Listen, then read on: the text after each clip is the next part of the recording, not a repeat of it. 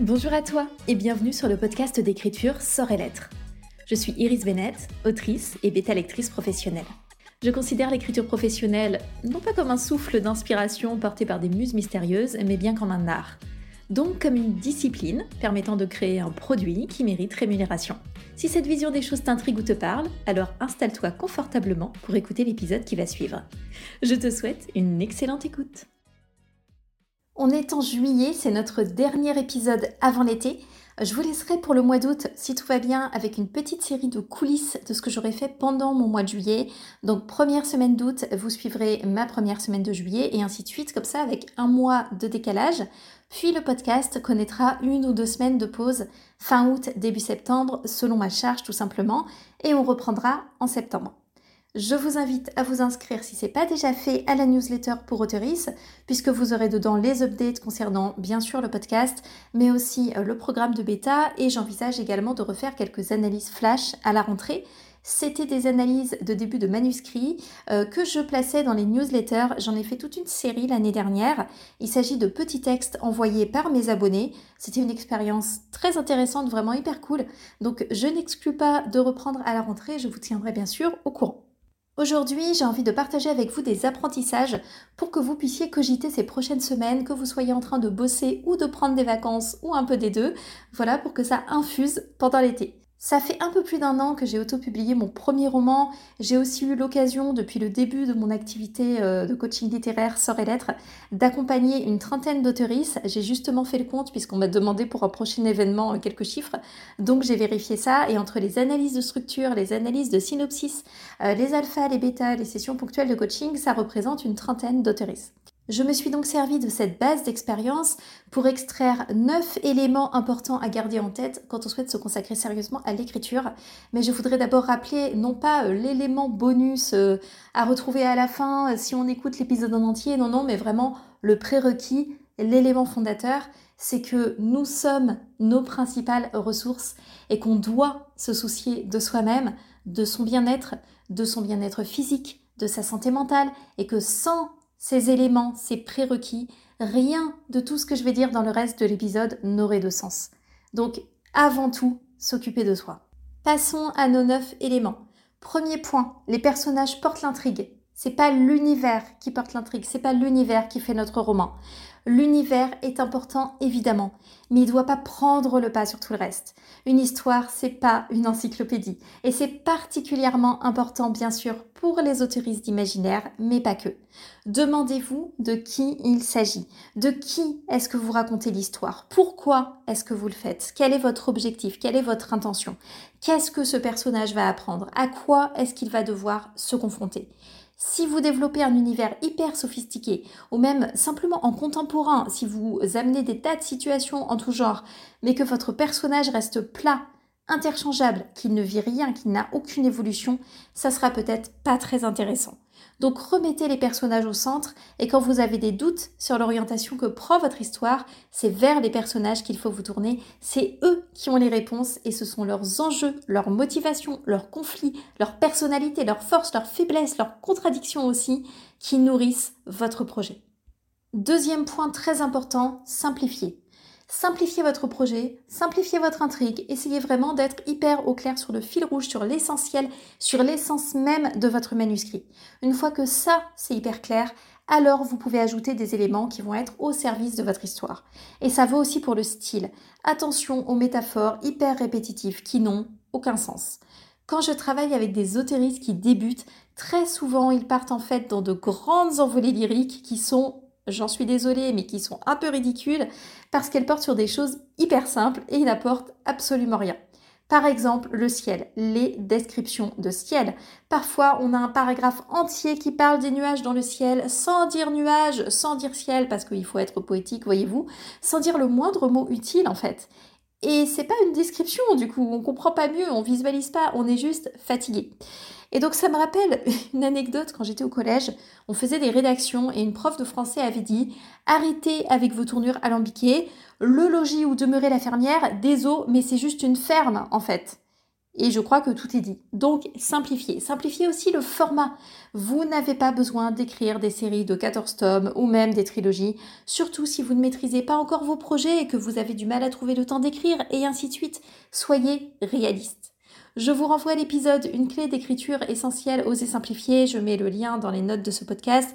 Ça aborde ce point beaucoup plus en détail. C'est un épisode qui est assez dur, mais qui est vraiment important. Troisièmement, la régularité facilite tout parce qu'elle crée de la discipline. Si vous n'écrivez pas régulièrement, tout sera plus dur.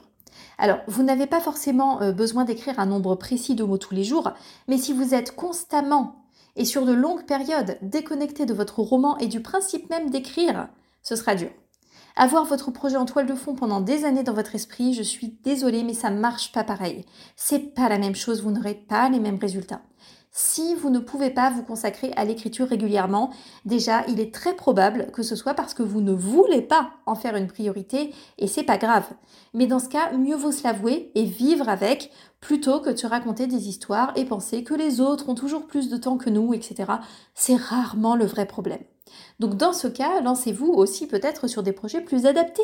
Par exemple, si l'écriture est importante pour vous, mais que vous ne voulez pas lui créer une place suffisante, ne vous lancez pas dans une série en 12 tomes. Partez plutôt sur des nouvelles.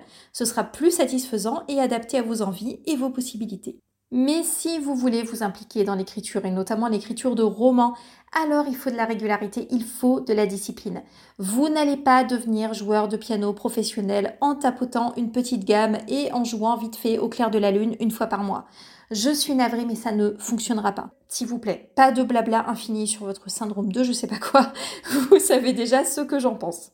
Point numéro 4, ne dénigrez pas les conseils d'écriture. Je sais que beaucoup de gens adorent dénigrer les conseils d'écriture, font même des posts sur les réseaux sociaux anti-conseils.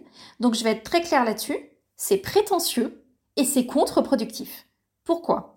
Les conseils d'écriture, ce sont juste des possibilités, des pistes à explorer pour trouver son propre fonctionnement. Ce sont les résultats d'apprentissage de tonnes d'autoristes qui vous ont précédé. Dans n'importe quel domaine, on a besoin de s'appuyer sur ce qui existe pour créer quelque chose de nouveau ou de personnalisé. Par exemple, en sciences, quand on fait une thèse, on s'appuie sur un état de l'art scientifique. On passe en revue la bibliographie, les articles, les recherches existantes. Et à partir de là, de manière consciente et éclairée, on développe quelque chose de nouveau. Les conseils d'écriture remplissent ce rôle. Croire que c'est nul, que ça sert à rien, que ça enferme, mais pour qui vous vous prenez? En réalité, c'est soit de la frustration, parce que les gens qui s'en plaignent n'arrivent pas à aller au bout de leur projet, soit de l'irresponsabilité, parce qu'on cherche à avoir des opinions flamboyantes pour attirer l'attention. Et c'est dommage, et c'est de l'anti-contenu en fait. Ne tombez pas dans ce piège, soyez plus, plus malin et plus sensible que ça, et plus, plus raisonné tout simplement. Ce qui est intéressant, c'est d'explorer, de partager ses expériences. On n'a pas besoin de dénigrer pour ça. On peut juste dire, voilà comment moi je fonctionne, ou j'ai testé ça, ça n'a pas fonctionné pour moi, pour telle et telle raison. Bref, on peut être constructif et apprendre et piocher ce qui nous est utile et faire le tri en expérimentant soi-même, tout simplement. Point numéro 5. Le roman sur lequel vous vous acharnez n'est peut-être pas le bon roman. Est-ce que j'ai besoin de détailler ce point? Franchement, je crois pas. Je crois que tout est dit. Je suis même sûre que certaines personnes, en entendant cette phrase, le roman sur lequel tu t'acharnes, c'est peut-être pas le bon roman. Je suis sûre que si vous êtes concerné, ça a déjà fait écho en vous là. Donc il n'y a pas besoin de plus. Du coup, si vous avez besoin de vous libérer, bah allez-y, libérez-vous. Point numéro 6, là aussi très court, vous n'avez pas besoin de publier. Je l'ai déjà beaucoup répété sur ce podcast, mais euh, c'est pas parce que vous aimez quelque chose que ça doit devenir votre métier. C'est pas parce que quelqu'un a l'air de réussir en publiant des romans que vous devez faire pareil ou de la même façon. Déjà, définissez votre propre réussite, définissez ce qui vous intéresse dans la vie. Vous pouvez écrire sans publier. Ça peut concerner tous vos projets, ça peut concerner certains de vos projets, mais ce qui est sûr, c'est que la publication n'est pas l'aboutissement pour tout le monde et n'a pas besoin de l'être. Point numéro 7, tout le monde n'a pas les mêmes facilités. Ah là là. Alors, je sais qu'on n'a pas envie d'entendre ça, mais c'est la réalité. On n'apprend pas de la même façon. On n'arrive pas à intégrer et à utiliser des apprentissages de la même façon et c'est valable dans tous les domaines. On peut apprendre des choses, évidemment, on peut toujours s'améliorer en travaillant. Mais comprenez bien qu'en écriture, certaines personnes vont naturellement absorber des apprentissages sans même parfois s'en rendre compte. Et donc il ne faut pas vous comparer à ces personnes. Il ne faut pas faire en fonction de ces personnes. Si vous n'avez pas ces facilités, il faut vous trouver votre façon euh, d'apprendre, de travailler, de creuser.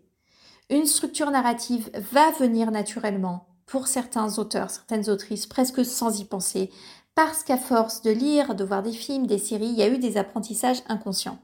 Ces gens ne le savent même pas. Ils écrivent sans se poser de questions. Faut vous dire, ah non, mais moi je réfléchis pas, j'écris comme ça me vient, je suis euh, jardinier, jardinière, les fameux. Euh, j'ai jamais appris.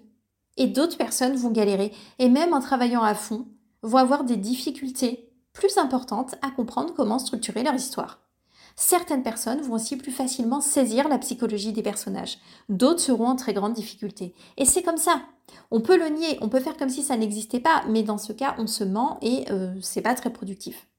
Je le vois aussi en prestation professionnelle. Il y a certaines personnes qui vont réussir à exploiter beaucoup plus rapidement des retours de bêta lecture et des personnes pour qui ce sera plus compliqué. Elles comprennent ce qui ne va pas. Intellectuellement, elles comprennent sur quoi il faut travailler.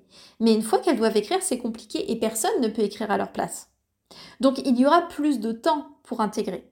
Aussi, en analyse de structure, par exemple, c'est une offre plus longue que je propose et qui porte sur le travail préparatoire. Elle se déroule en deux phases, donc ça me laisse le temps d'aider la personne à bien orienter son projet par itération.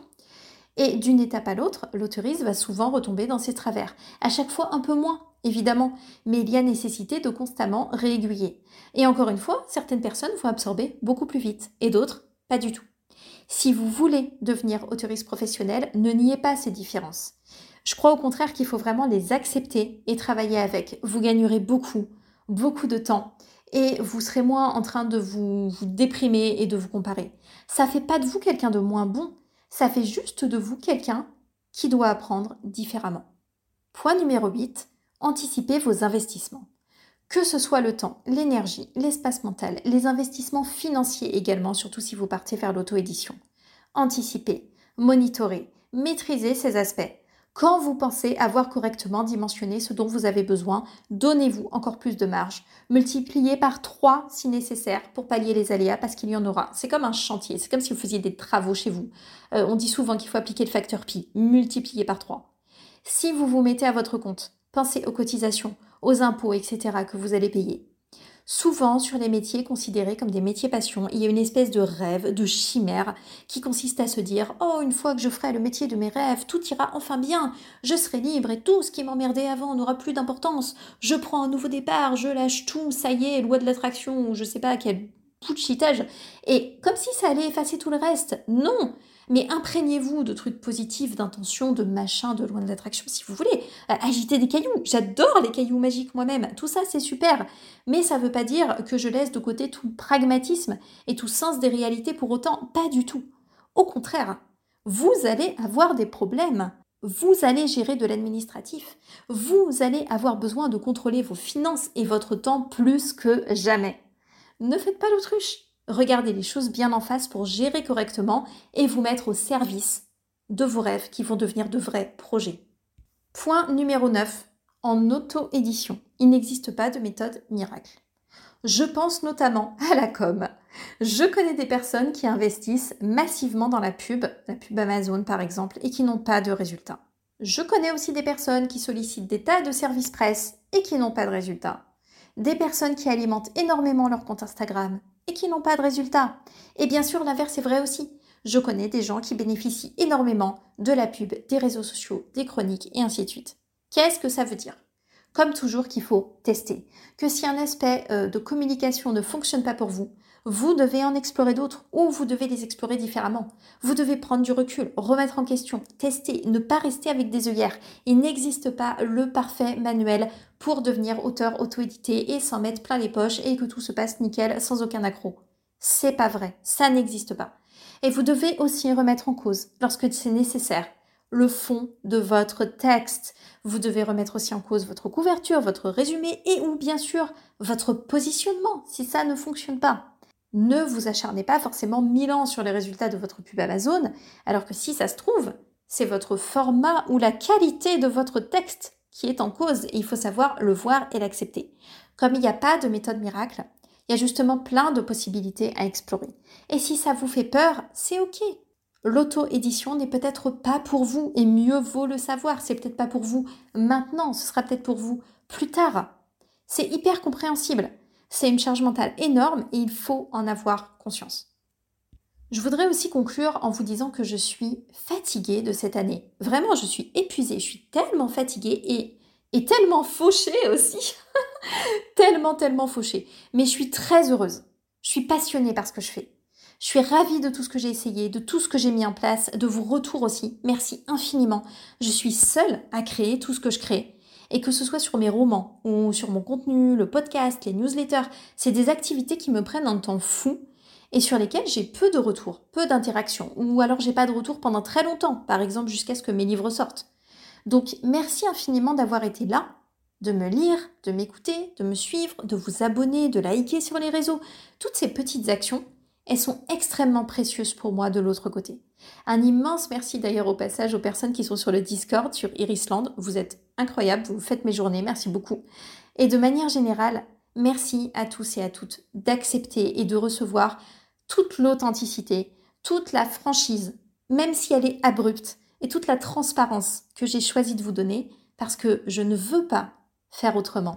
Et c'est un choix de ma part. Merci de le recevoir du fond du cœur.